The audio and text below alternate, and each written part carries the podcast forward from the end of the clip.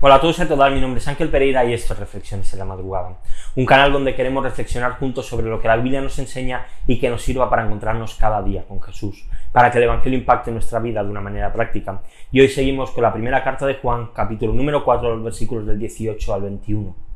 En el año 1735, John Wesley viajó desde Inglaterra hasta la colonia de Georgia, en las Américas. En medio del Atlántico, el buque en el que él viajaba encontró una tempestad que puso en peligro la vida de los tripulantes y de los pasajeros. John Wesley en ese momento se encerró en su cuarto, pero allí pudo oír el canto de un grupo de moravos que, no teniendo ningún recurso, decidieron quedarse en la cubierta y sufrir la furia de la tempestad.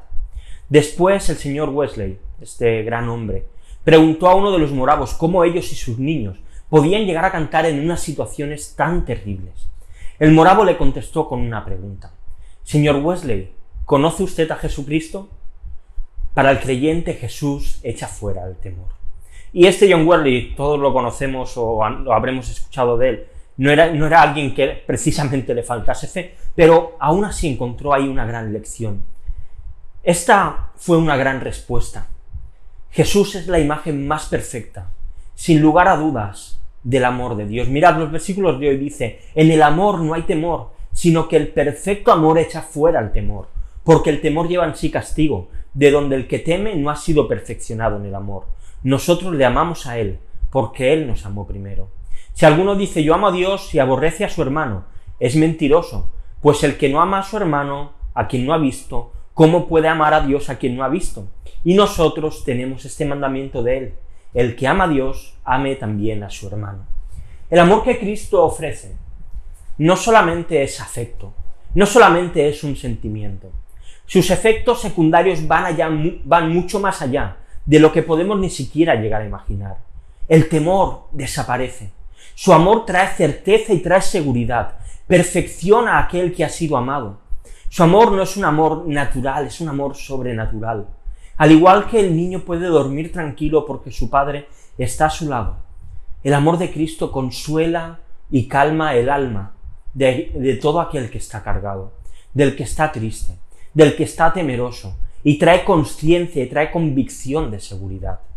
Y esta es la seguridad que acaba produciendo amor hacia los demás.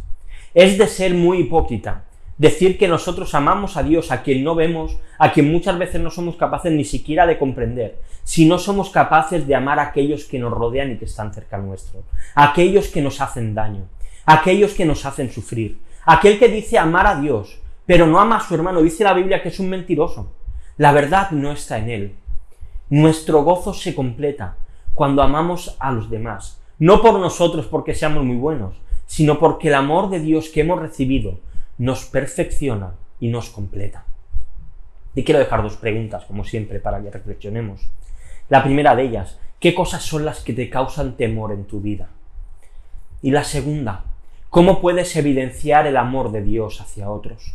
Te dejo unos textos también para que continuemos leyendo la Biblia en un año, hoy Hebreos capítulo del 11 al 13.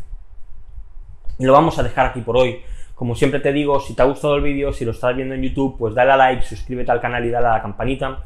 Si lo estás viendo en Facebook, en Twitter, en Instagram, pues te pido que hagas exactamente lo mismo, que si te ha gustado le des a me gusta, que lo compartas con otro, que te sigas también la cuenta si no lo haces y recuerda que puedes pues, escuchar todas estas reflexiones en formato podcast en iVoox, en iTunes y en Spotify.